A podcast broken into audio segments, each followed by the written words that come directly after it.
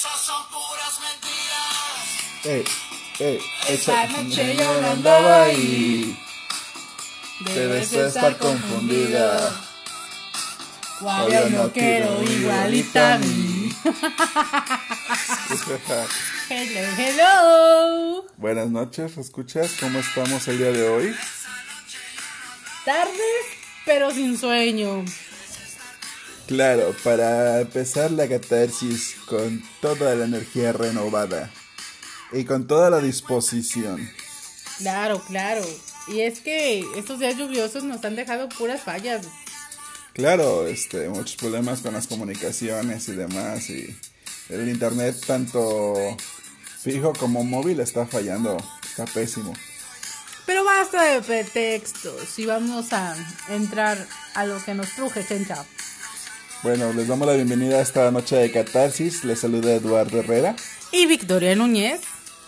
Y pues les damos su bienvenida a esta noche de mentiras y falacias. Claro, y qué mejor que con esta cancioncita, ¿no? Que estas son puras mentiras. Y bueno, gente bonita, esta noche hablamos de...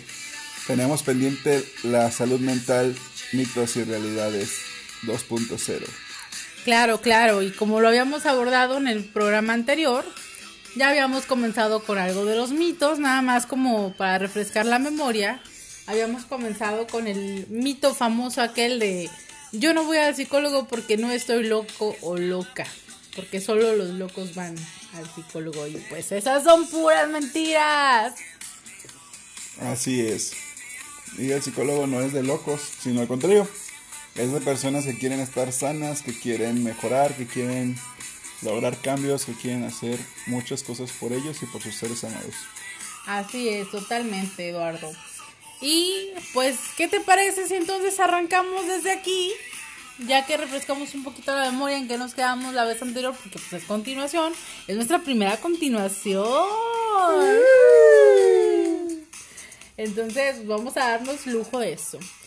Pero sí, Eduardo, fíjate que de los, de los mitos que hemos escuchado a lo largo de nuestras cortas vidas o medianas vidas, me he encontrado también con el típico de los psicólogos leen la mente o son brujos. ¿Y cómo pues?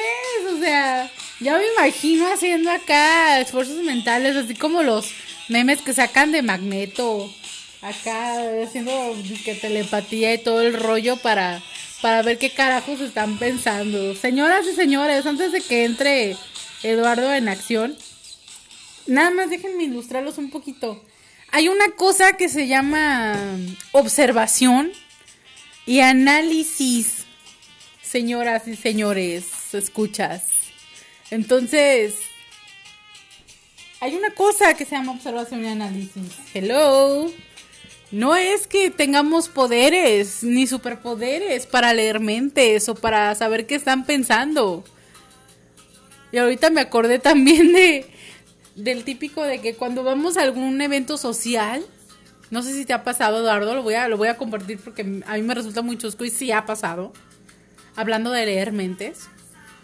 Vamos a una reunión social o algo. Bueno, en tiempos que no eran de pandemia, obviamente, porque ya la gente deja de salir mucho. Pero cuando te preguntan, ¿y tú qué, qué onda? ¿Qué te dedicas? Y dices, soy psicólogo o soy psicóloga. Y primero se quedan así como que eh, medio cohibidos. No falta el típico de, a ver, psicóloga, psicólogo, psicoanalízame. O, o a ver qué estoy pensando. ¿No? O el típico retraído que de plano ni te dice ni pío. Pero en cualquier oportunidad, oye, ¿te puedo hacer una pregunta?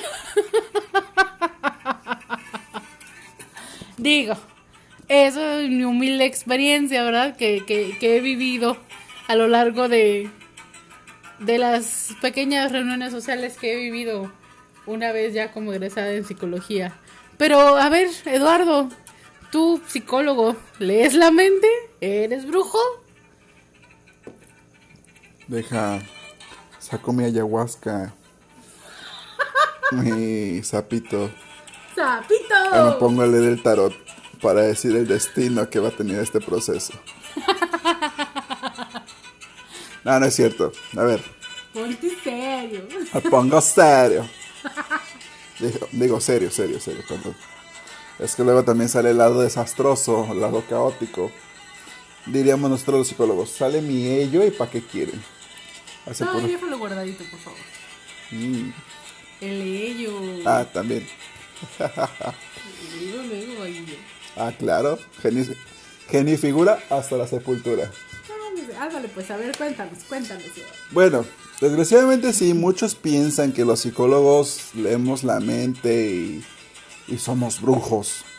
Ah, De hecho, en la actualidad tengo un par de pacientitos que me han referido eso, que soy brujo o que leo la mente porque este el nivel de análisis que, que realizo de situaciones o de conductas de terceros o de ellos mismos es como de, ah, ¿Cómo supiste esto? Ah, ¿te acuerdas que me dijiste la sesión pasada que iba a pasar esto, esto, esto, esto? Ajá. Pues pasó. Eres un brujo yo. No. ¿No quiere arder en la hoguera? No. Sí, entonces, este, pues muchos pacientitos, eh, debido al análisis que se hace, debido a toda la proyección y todo el raciocinio, todo el complemento de información y demás que se realiza del proceso, cuando sale verídico lo que se les dice, eh, pues es como, rayos, este psicólogo sí es brujo, ¿cómo supo? Sin conocer a, a mis compañeros de trabajo, sin conocer a mi ex, sin conocer esto, sin conocer aquello, ¿cómo rayos se dio cuenta? Pues simplemente por la información proporcionada se analiza todos los datos, se analiza la conducta. Al estar en las sesiones se anota, se registra todo. Entonces, pues no pasa dato desapercibido. Pero es meramente resultado de un proceso analítico profundo. Y de observación.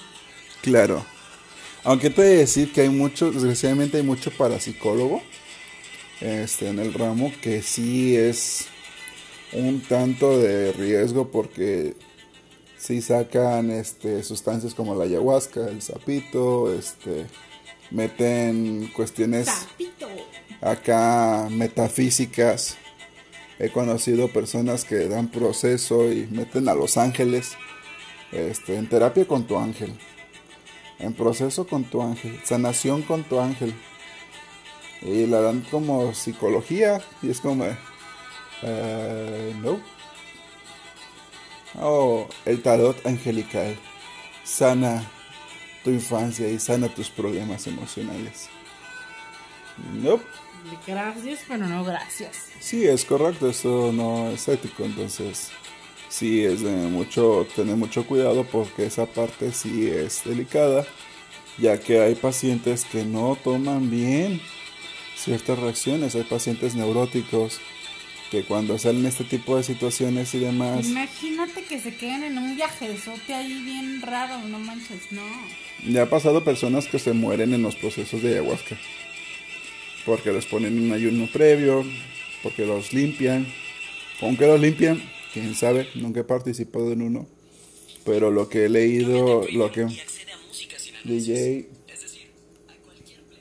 lo que he leído y lo que han dicho diferentes, este, diferentes pacientes que sí lo han practicado, que sí lo han participado, es eso, precisamente que que van, este, las ponen en ayuno, les piden que lleven mucha agua, que lleven algo de fruta y pues en el mero proceso este, les dan a beber el ese brebaje que consiste en la ayahuasca, no sé en sí qué sea, pero pues quienes han participado mencionan que es un viaje súper pesado, de hecho uno de los pacientes refirió que tuvo pánico, que sintió pánico y que se sintió, este, pues le dio un brote de paranoia. Comprensible por el proceso que estaba llevando, este, también era una situación de que tenía ya un ciclo de, de adicciones, entonces la, la, la recomendación de, de la de una de una amiga de él lo lleva a esta parte de la ayahuasca y pues ups ahora sí que como como la cancioncita ya se sentía perseguido tipo Jack Sparrow Sí, escuchas, eso es bien delicado. Y en serio, nosotros que les estamos haciendo mucho énfasis en que sí acudan a atención psicológica cuando requieran y, y, y demás, pues sean muy críticos con quien eligen tomar sus procesos también, ¿no? Digo, así como hay colegas que son muy profesionales, que estudian sus eh, sin número de diplomados, cursos, talleres, eh, maestrías, etcétera, habrá quienes les dan por otro tipo de ondas y, y digo, mis respetos a quienes deciden ir por ese camino, pero pues no está padre, ¿no? Eso no es para todos. Eh, sean muy críticos, analicen muy bien, tomen una decisión muy sabia antes de, de, de decidir con quién tomar sus, sus procesos. Y de hecho es que hay ciertos, hay algunos colegas, no todos, pero hay algunos colegas que aplican lo que yo le llamo el proceso del muerto, ¿no? O el proceso del traje del muerto. O sea, quieren aplicar un mismo proceso, un mismo protocolo, un mismo método de atención a todos los pacientes que les llegan. Entonces es como de, este, ajá,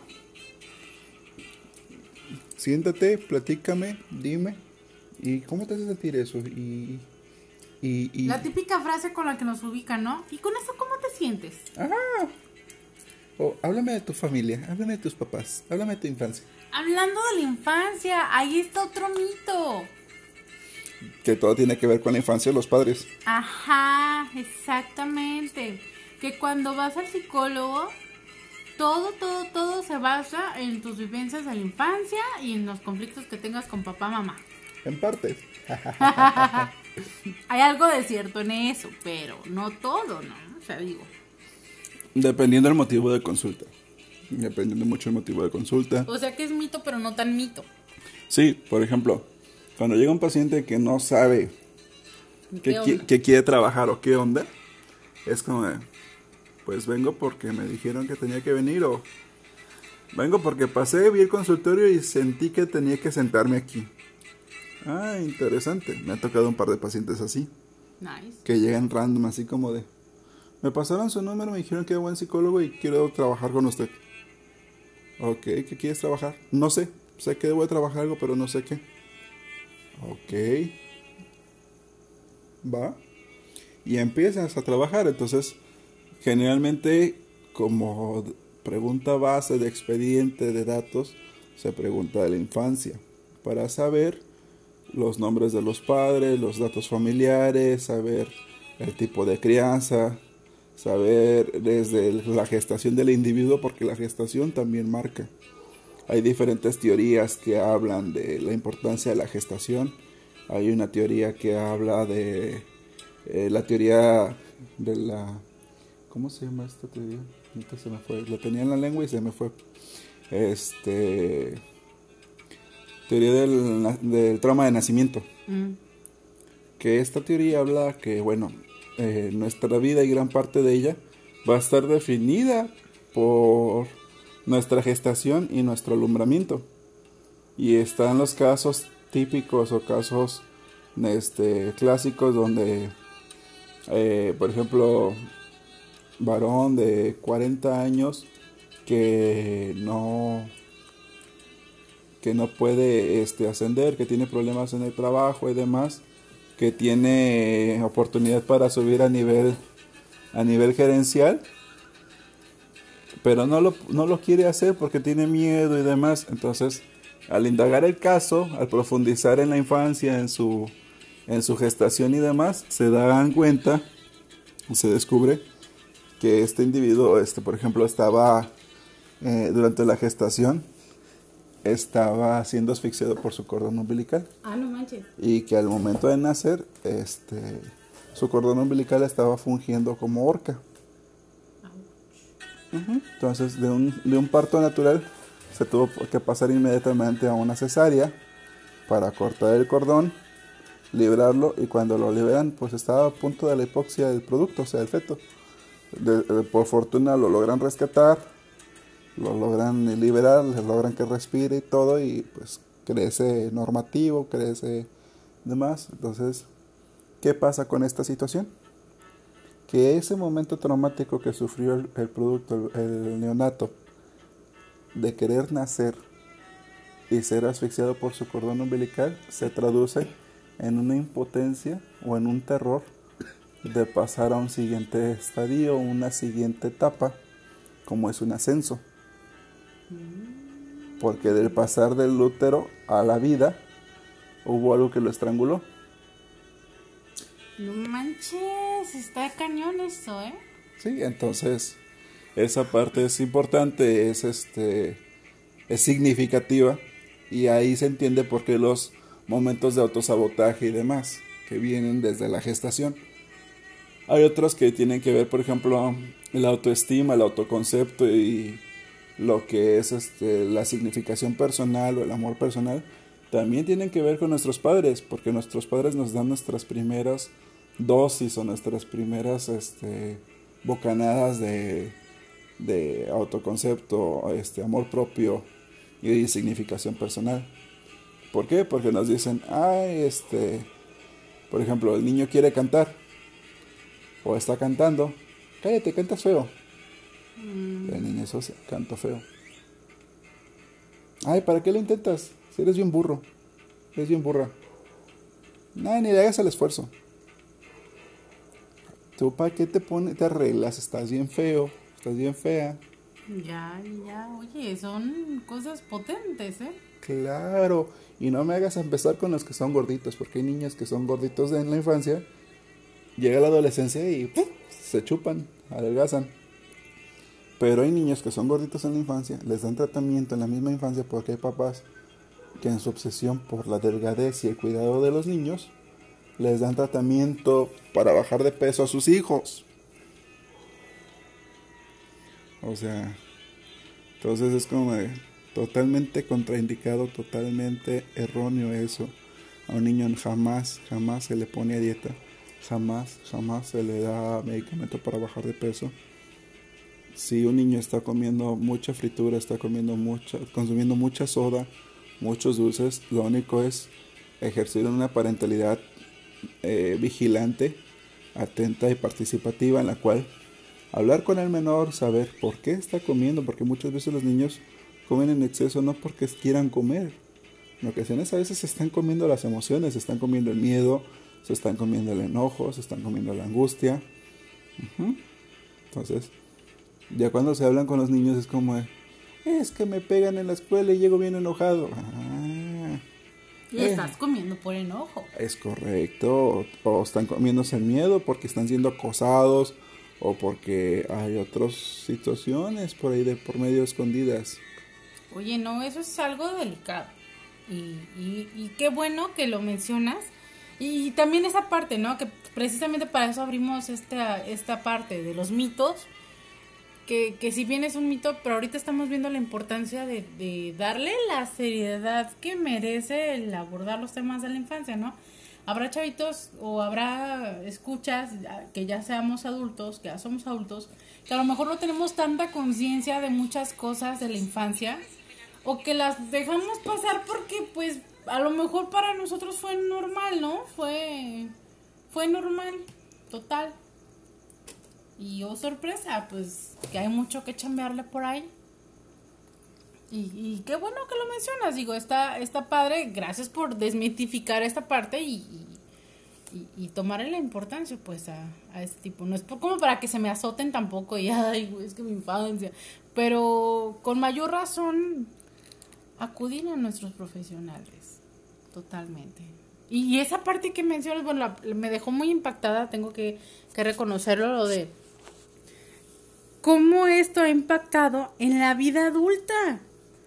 Que a lo mejor tenemos miedo eh, que se acerca, o el típico, ¿no? Es que me pasan tantas desgracias en la vida que no puedo creer tanta belleza si pasa algo bueno. O si llega algo bueno en mi vida porque estoy acostumbrada o acostumbrado a, a cosas feas, ¿no? A, a desgracias, a...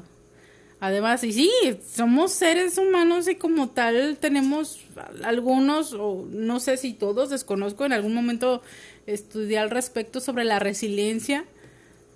Somos, tenemos la capacidad de ser resilientes, pero no siempre tenemos los mismos factores y las mismas necesidades que nos convierten en un ser resiliente. Entonces, también esto habla mucho y, y nos deja mucha tarea al respecto. Entonces, está interesante eso, está más profundo, más, más, más allegado. Pero ahorita que tocaste el tema de las emociones, Eduardo, ahí hay otro mito. Y ese está bien cañón. Y este está más cañón para los profesionales que para los simples mortales. Porque casi, casi, ya que nos están poniendo como brujos y, y, y que leemos la mente.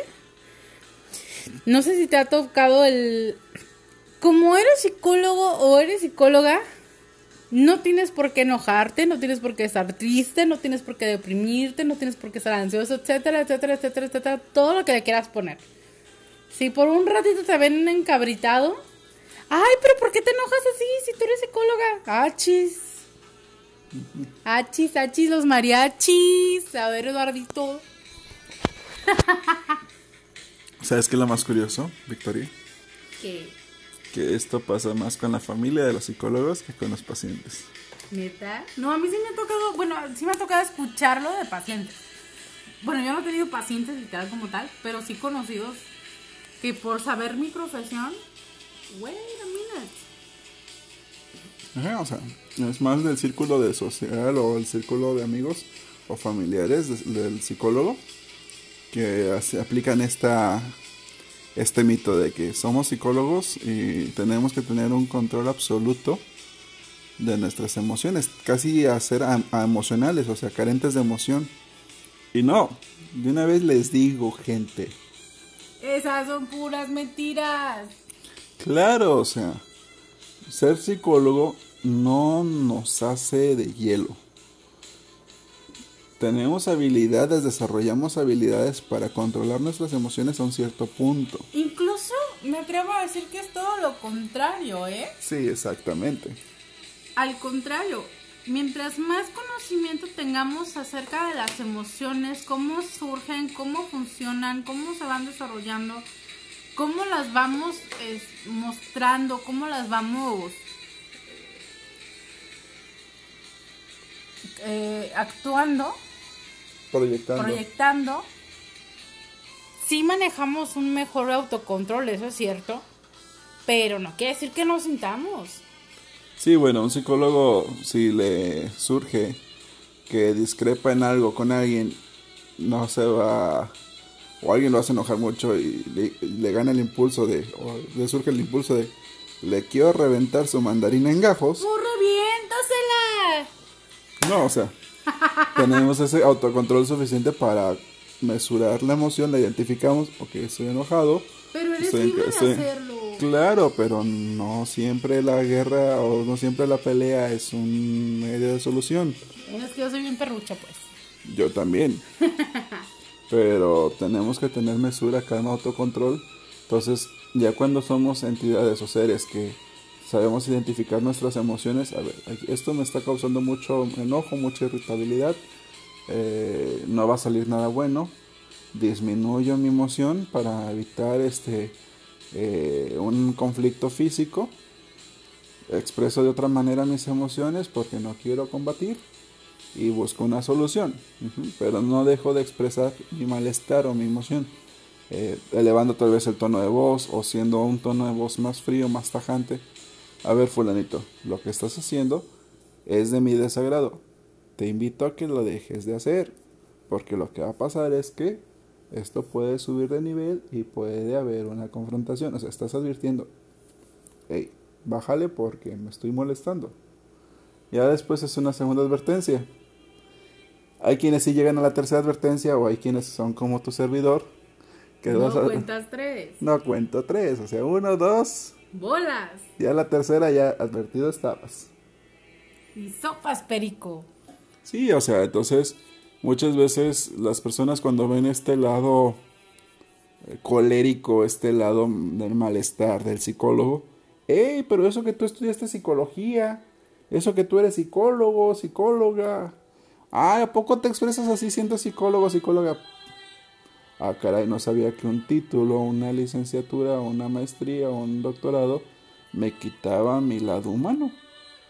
No sabía que la emoción eh, la- se removía con un grado profesional. Oye, ya me imagino. Aquí te entrego tu título y tu cédula de psicólogo.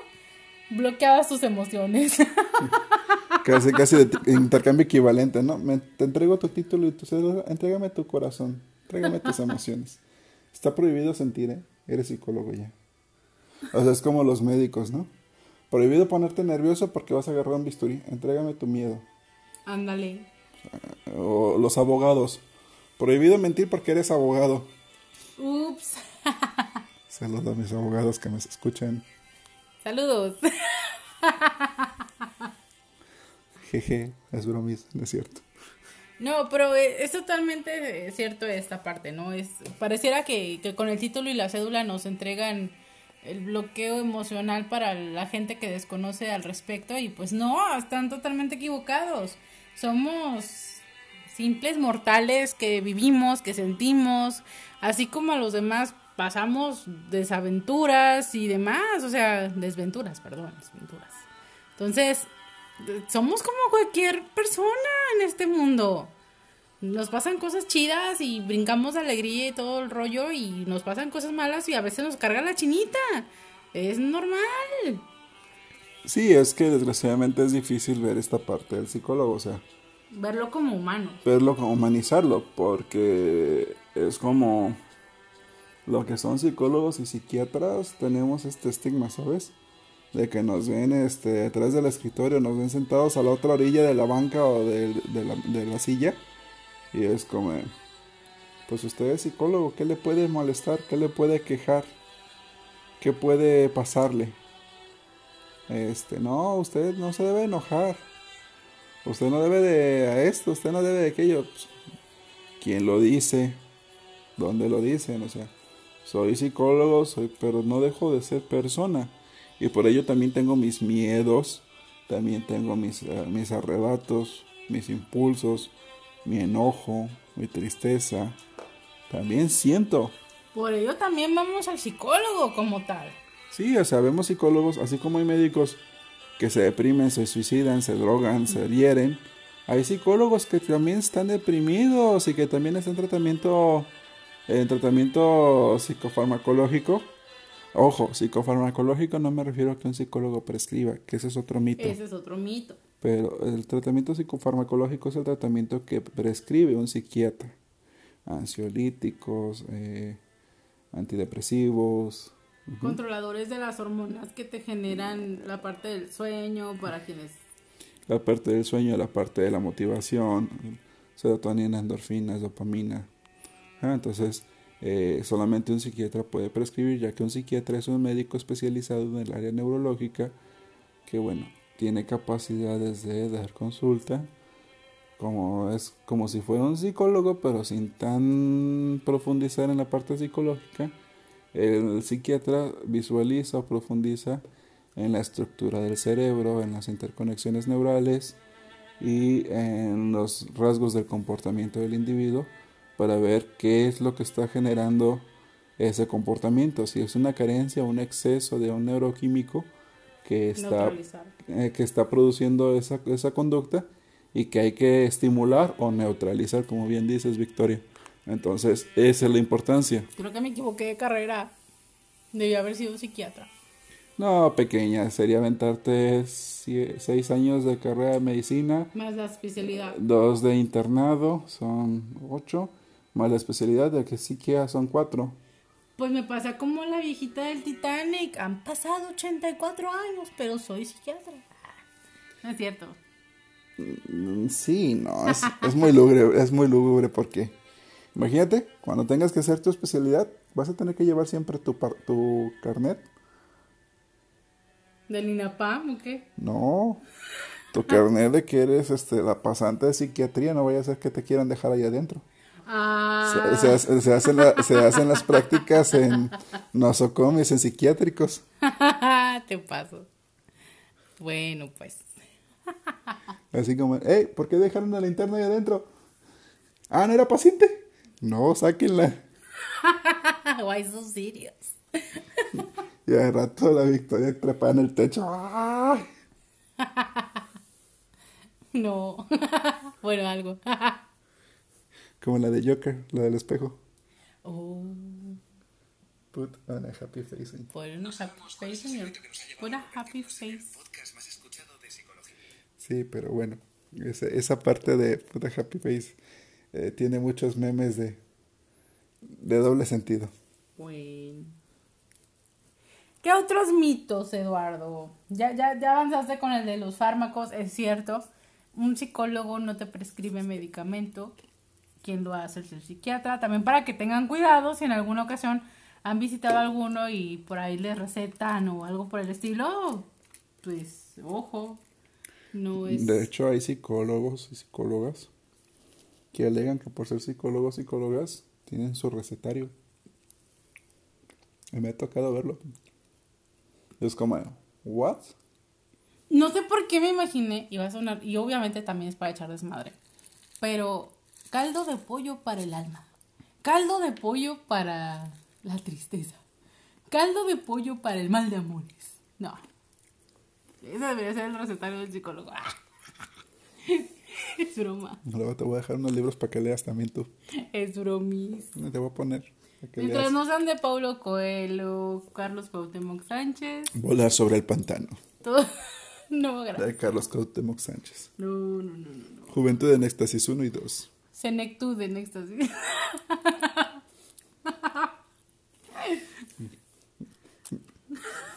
Humectando el anido. es broma, es coto, es coto. Pero no. De una vez que quede bien claro, los psicólogos no prescriben. No.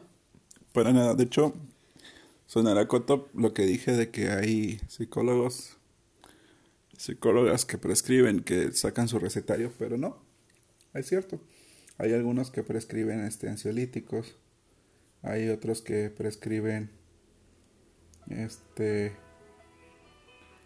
que prescriben eh, antidepresivos o este prescriben diferentes tipos de medicamentos. Incluso algunos hasta te los dan. Ah, Caracas. Ajá. Ya tienen ahí su farmacita y todo el rollo. Claro, porque tienen amigos médicos o tienen amigos este eh, que les facilitan las medicaciones. Y pues ahí las tienen y entonces, ah, se va a tomar dos de estas cada tanto. y- Wait a Wait. minute. Wait a minute, o sea, aunque hayas estudiado, hay unos que estudian farmacología, pero no es lo mismo. Porque la psicofarmacología es otra onda, entonces es un tanto delicado. Porque luego el paciente anda todo Zombie. zombie, todo acá. y, ¿Qué pasó? O sea, llegan al Es que vengo porque mi otro psicólogo, pues este, eh, me recetaba esto. y- Psiquiatra. No, psicólogo. Traigo su receta. Y la receta con su cédula y es como. Wait a minute, what? Sí, no, eso es algo delicado, así es que presten mucha atención, escuchas, presten mucha atención a eso y, y si saben, pues ya deberían de saber que por ahí no va, por ahí no va el tratamiento. Lo más triste es que muchas medicaciones se las dan a niños. Oye, es cierto, para todos los que son pseudodiagnosticados con TDAH, etcétera, Ansiedad. ansiedad y demás. Me estoy sintiendo ansioso. Pero es cierto, o sea, y, también, ¿no? Lo que la otra vez estábamos hablando acá ya en- de manera particular. ¿Cuántas personas que son pertenecientes a otras profesiones nada más porque leen al respecto de ya se sienten con la capacidad de dar un diagnóstico a una persona? Que si es la maestra del salón, que porque el niño está inquieto y porque no pone atención, etcétera, etcétera. Ah, es que tiene el famoso TDAH. Sale bye. Incluso hay unos que se atreven a diagnosticar trastornos del espectro autista. ¡Válgame el señor! Por favor, no. Si tu servilleta que se chutó un diplomado en trastornos del espectro autista no se atreve a dar ese tipo de diagnóstico y mira que hay bases, mm, ¿qué onda con los que no las tienen? Tendrás que enseñarme tu evaluación. Ah, sí, de hecho yo salí con un grado de... Asperger. Algo así. Con un grado de, de trastorno del espectro autista. Es que el. Asperger está ya considerado dentro de la gama. Sabía. Entonces, y, y fíjate que, que es cierto, pues, pero hasta que no tienes bases, hasta que no tienes nociones al respecto, que, que vas con algún especialista que te está entrenando para o que te está dando la, la información correcta, científica y demás al respecto, pues ya te sientes más empapado con esto y sabes de qué manera intervenir en ciertos casos, ¿no? Pero cuando no, nada más porque los ven ahí de leída, porque lo vieron en un articulito ahí de los de la red social azul, que a todos invitamos a que nos agreguen y todo, pero no Sí, ahí. no, no todo lo que ven en la red social azul o en la red social del pajarito, sin albur, este, lo tomen como cierto. O sea, hay personas que se denominan influencers y demás, que se chutan una lectura de media hora y ya se creen expertos en el tema. Ahí está la famosa proteína para mujer. Que por cierto subió su video llorando pidiendo que ya pararan porque se sentía mal, estaba deprimida, este, que eso estaba acabando su vida, que estaba dispuesta a cambiar la proteína, este, invitaba a este, a este científico químico farmacobiólogo que había hecho el análisis inicial, que para que le ayudase, pero pues Pues primero que piensen bien lo que van a hacer antes de meterse en camisas de once varas, la neta. Honor a quien honor merece. Hay gente que está muy preparada, hay gente que se está documentando científicamente con cada tanto para actualizarse, para estar bien informado, para estar bien preparado y atender diferentes tipos de temas. No podemos caer en, en cualquier información que nos vende cualquier persona. No, no, no, no, no, no, no. Entonces, con mayor razón, sean cuidadosos en lo que consumimos y, y al momento de elegir nuestra atención psicológica, sobre todo, si nuestra base es la salud mental para vivir plenamente en esta vida, pues con mayor razón hay que tomarle toda la seriedad. Y hablando de tomarle toda la seriedad, otro mito. Nuestro mejor amigo, nuestra mejor amiga, no son nuestros psicólogos, ni la de la estética, ni el taxista, ni Juan de la Cotorra. El sacerdote. Hijos de su... No, ahí sí voy a poner filtro. Me reservo el comentario al respecto. No son psicólogos. Oh, no. No, no, no. No lo son. Y sí me genera molestia, la verdad sí me genera molestia. Una. Bueno, no, no, no voy a entrar a ese tema, pero la parte religiosa que, que comentaste, eh, tengo muchas reservas al respecto. Los que me conocen saben lo que pienso al respecto, pero no, no, no. Definitivamente no.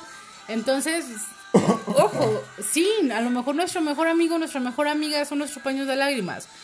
A lo mejor el de la estética, la de la estética, el taxista, eh, por su historia de vida, tiene mil consejos que dar. Pero es el típico de lo que yo hubiera hecho, sí, ¿no? Pero pues amigo, ¿con qué, con qué fundamento, con qué base te pones a dar consejos? Porque el psicólogo tampoco es consejero. Ese es otro mito, que el psicólogo nada más escucha y que te da consejos. A ver, dame un consejo, psicólogo. ¿Quieres consejo? Consulta. Ah, ¿verdad? El consejo te da tu amigo. No, el consejo es que tomes el proceso. Gracias. Así Ya ves, mamá, ya me están mandando al psicólogo. Otra vez.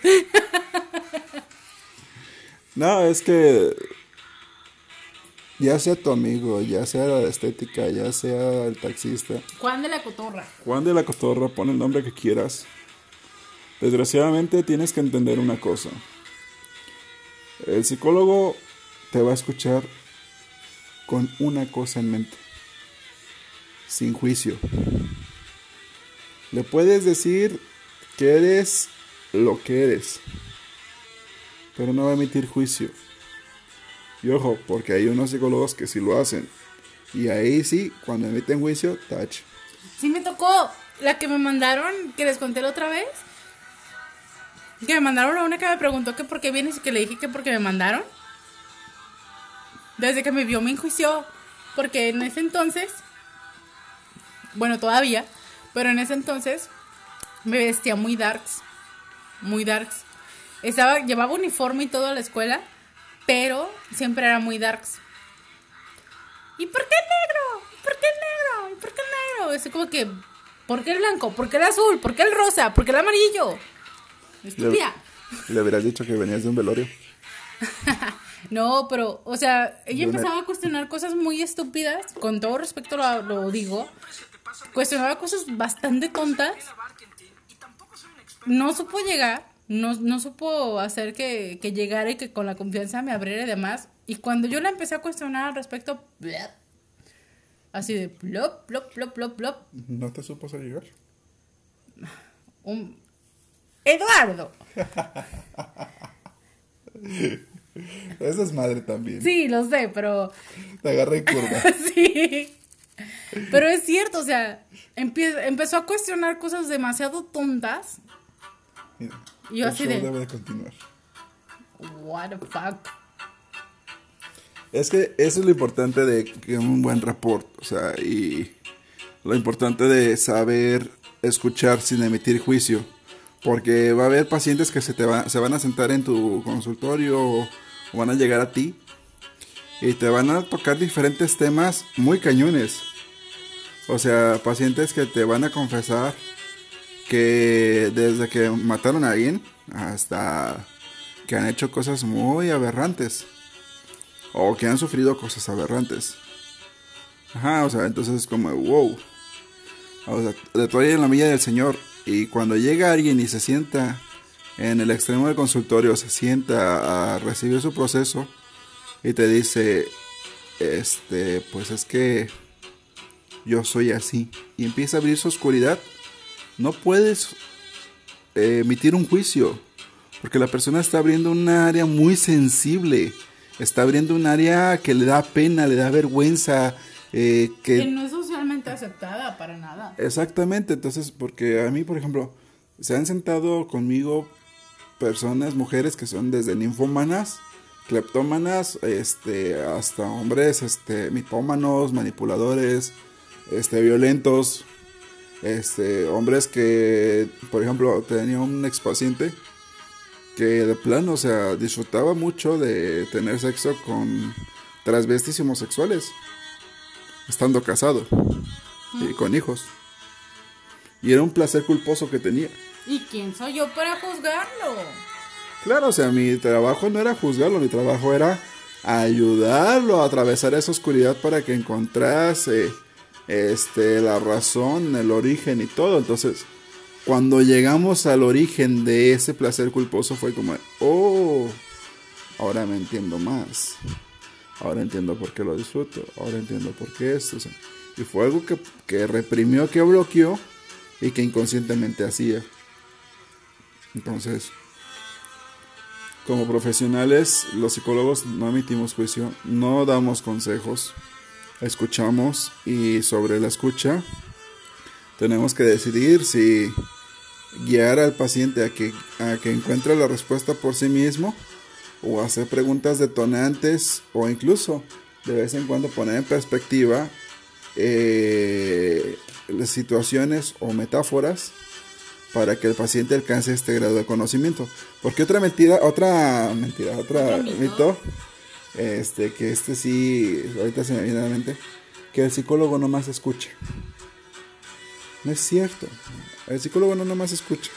Sí, se te recomienda un 70-30, 70 de escucha, 30 de habla, pero es dependiendo del paciente. Hay pacientes que si te ven callado y si nomás te ven que estás escuchando, se cierran. Necesitan una interacción constante. Necesitan estar este, siendo persuadidos a través de preguntas, a través de, dinámicas, a través de un diálogo fluido para estarse abriendo y que solitos empiecen a agarrar el hilo de, de que, ah, ahora sí, ya. Porque hay pacientes que al inicio te analizan, que te hacen un contraanálisis, así como de, "Hmm, a ver, y hay pacientes que son fregativos, que, que buscan este, con qué, con qué darte en la torre, así como de, y está nomás a la casa, así como de, ahorita va a bajar las defensas. Entonces, eh, hay veces que hay que dar pequeñas migas para que se abalancen y, y se abran un poco y con eso estar.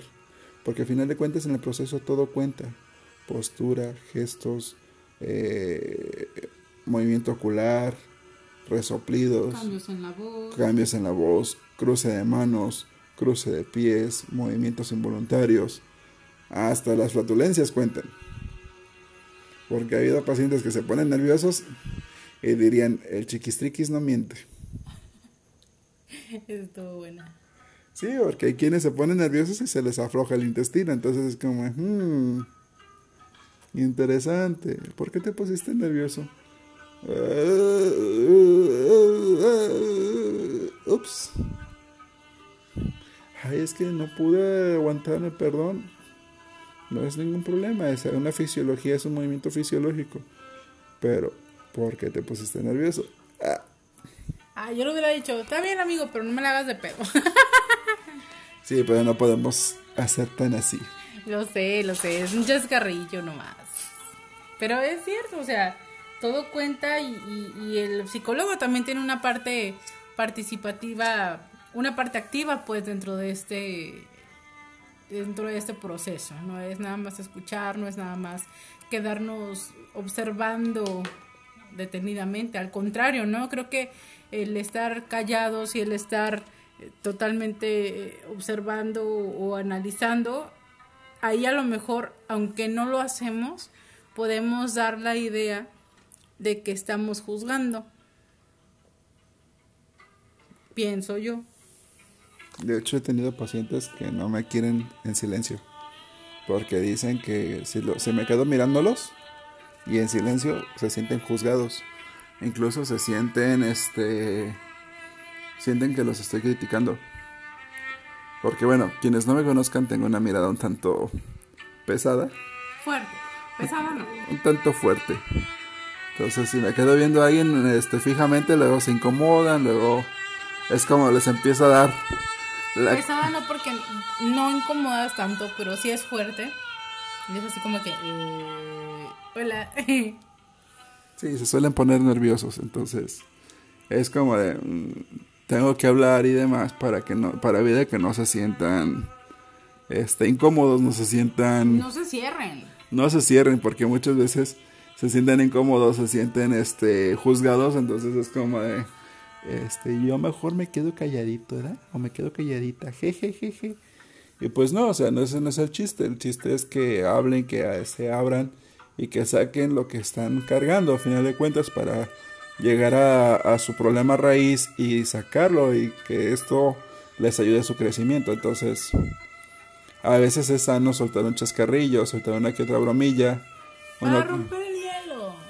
Para romper el hielo y para dar continuidad o el flujo constante, o sea, entonces los psicólogos tenemos que hacer uso de muchas técnicas, muchas eh, estrategias para sacar este para sacar la continuidad del proceso. Sí, totalmente de acuerdo, Eduardo. Y, y es cierto, no podemos estar todo el tiempo callados ni demás. Y, y es otra parte. Ahorita que mencionaste la parte de la ayuda, ese es otro mito que he escuchado. Que un psicólogo no te debe de cobrar. Un psicólogo tiene que estar dispuesto 24/7, 365 Ahorita no me digas de cobrar. Porque como tu vocación es para ayudar a las personas, casi casi tienes que atender de gratis, ¿no? Y, lo, lo menciono esto porque hace unos cuantos meses me topé con un con una conversación, unas capturas de pantalla por ahí que compartieron en, en red social de una persona que estaba buscando atención psicológica gratuita. Entonces, y, y, y pese a que se vio la manera de generar eh, cosas accesibles, métodos de pago accesibles para las, las finanzas y demás de los pacientes y demás, la señora molesta, y era una señora molesta, que casi, casi tachó de rata al, al psicólogo en cuestión que estaba tratando de, De Centavera. Ajá, de centavero. Entonces, ey, así como todos los profesionales cobran un salario o cobran honorarios, el abogado te cobra honorarios por su conocimiento, por lo que están haciendo, por lo que están implementando. Los médicos cobran honorarios por su atención, por su conocimiento, por todo lo que estudian, por todo lo que están haciendo. El psicólogo es uno más es una persona más que está preparada, es otro profesional que te está dando atención, que te está disponiendo un tiempo de, de su vida, de su agenda, para, para sí, para que tú mejores en muchos aspectos, pero obviamente hay un costo de promedio. ¿Qué les pasa? Es que, pequeña Victoria, en esto tiene que ver cómo magnifican o dimensionan la profesión. Un médico, pues te cura y ves el resultado inmediato. Un abogado te mete actas, te muestra evidencia y ves el resultado inmediato. Otro mito aquí que va a la par es el resultado inmediato del proceso. El proceso no tiene un resultado inmediato. Muchos pacientes he tenido que en una o dos sesiones, Ya quieren que todo esté resuelto. sí, ya, o sea, y, y, oiga, pues no me está sirviendo, no veo, no veo cambios. Pues no, no me está funcionando. Yo creo que voy a dejar el proceso. ¿Y tú qué estás haciendo para que funcione? Hello. No, o sea, y deja tú de eso, o sea, son problemas que han cargado por 10, 15, 20 años y quieren que en dos sesiones de dos semanas ya encontrar los cambios. O está como el, y aquí voy a meter esa parte que, que va acorde con, está como una persona que ha tenido sobrepeso u obesidad toda su vida y que quiere que en un mes, dos meses se desaparezcan todos los kilos que acumuló a lo largo de la vida. Sí, entonces, eh, algo que tienen que tener en claro, el psicólogo no come de ensal no, no, no vive de ensaladas, Y la ensalada sale más cara que los tacos. es correcto, entonces, este, o no vive de, de pura, de puro aire, no hemos aprendido la fotosíntesis, este, para vivir de puro solecito, tenemos costos, y a mayor grado académico, a mayor diplomado, a mayor este grado de estudios, a mayor conocimiento, es mayor la tarifa. Un psicólogo, este, base te cobra 350, 450 la consulta. Métele más especialidad, te cobran más. Hay quienes te cobran 700 la hora Como una consulta con un médico particular. con un especialista. Claro. Entonces, y gente que no lo paga o que sí lo paga o que tarda en pagarlo porque, por ejemplo, yo he tenido pacientitos que, este, oiga, se lo pago en la quincena. Y llega la quincena y, este, oiga, pues, me espera la siguiente quincena. Ah, bueno. Entonces es algo un poco complicado esta parte porque no le dan el valor, no le dan el aprecio o la significancia a esta circunstancia de que el psicólogo también tiene que pagar una renta o, o tiene que pagar su casa tiene que pagar luz, tiene que pagar sus servicios móviles de, de celular, de, de internet, de- Quienes tienen su consultorio tienen que pagar su, su espacio, su... su, su renta de consultorio, sí, entonces este tienen que pagar la luz del consultorio, el internet del consultorio y demás, y todos los gastos que se tienen, entonces a veces que un paciente se atrase o que un paciente no pague, te atrasa todo. Pero desgraciadamente es por esta parte de la infravaloración que se tiene de la psicología.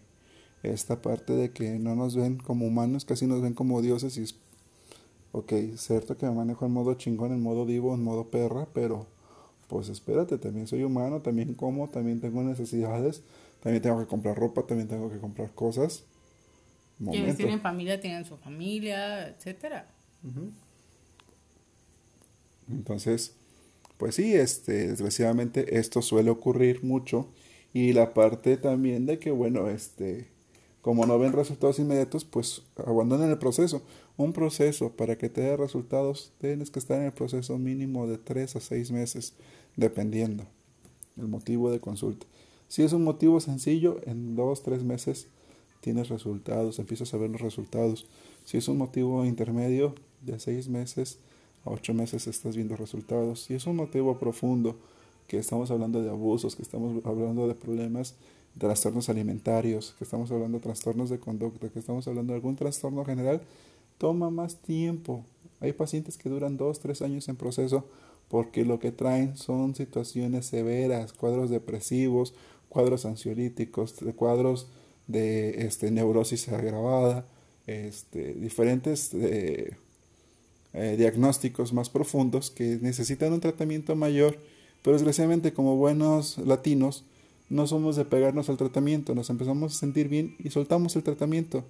Entonces, pues esa es la parte que tenemos que echarle ojito de apegarnos al tratamiento tal cual y seguir las instrucciones de los especialistas. Y aquí estás desmitificando otro mito. La atención psicológica o el acudir con nuestro psicólogo no es tenerlo de por vida. Todo va a depender, como ya nos comentó Eduardo, de nuestro cuadro, de nuestro diagnóstico, de cuál es nuestra situación que nos ha llevado a, a un proceso psicológico, como bien puede ser algo no tan complejo, algo medio, algo más, más complicado. Va a depender de, de cuánto tiempo te lleve en sesión, pero no es de por vida tampoco. Entonces, ahí aclaramos nuestro último mito de la noche, Eduardo. Es correcto, Victoria. Pues por hoy ya vamos cerrando, ya se completa el tiempo. Ya la noche se empieza a poner fría. Uy, sí, sobre todo acá. No, pero en serio, hacemos hincapié. eh, analicen bien con qué profesional se van a atender. Analicen bien qué es lo que van a requerir, qué es lo que los lleva a, cuál es su motivo de consulta, su motivo de visita con nuestros especialistas, con nuestros psicólogos, psicólogas. Y, y échenle muchas ganas. En realidad el trabajo de ir a atención psicológica no es que nuestro psicólogo o psicóloga haga magia. También depende de qué tanto nosotros trabajemos al respecto, qué tanto nosotros estemos dispuestos a generar ese cambio que se necesita. Porque si no requiriéramos hacer cambios, porque si no requiriéramos hacer ese tipo de, de encuentro para hacer mejoras en nuestro día a día, pues no íbamos, ¿no? Entonces, échenle ojo, échenle cabeza y dos de pastor. De trampa, por favor. Pero sí, por favor, eh, háganlo conscientemente, háganlo gustosamente y verán que la vida va mucho, mucho mejor. Si se encuentran en proceso, sigan las instrucciones de su profesional, de su psicólogo, psicóloga. Eh, atiendan toda esta parte. Eh, que no les pese el gastar 500 pesos, 400 pesos. No es un gasto, es una inversión. Claro, porque es el mayor gesto de amor propio que puedes tener. Gastar en ti. Así como no te pesa gastarte 400 pesos en una botella, en una salida, en una ida al cine, en un restaurante, que no te pese en atenderte, en cuidarte. Atiéndanse, medíquense, valórense. Y no dejen para el final lo que pueden atender hoy. Porque échese un clavadito. Tal vez muchos de los que están sufriendo ahorita sean un reflejo de lo que no han trabajado en años. Analícenlo, medítenlo y si les da el cosquillo de ir a preguntarle a un psicólogo o una psicóloga, háganlo. No está de más. Porque tal vez puedes tener 20, 30, 40, 50, 60, 70 años y estar sufriendo algo que pudiste haber sacado hace mucho tiempo. Gente bonita, por esta noche es todo. Se despide Eduardo Herrera. Y Victoria Núñez, un apapacho y besitos en el yojis para todos. Que eso ya no. Ah, bueno, besitos para todos. Bye bye. Chao, chao.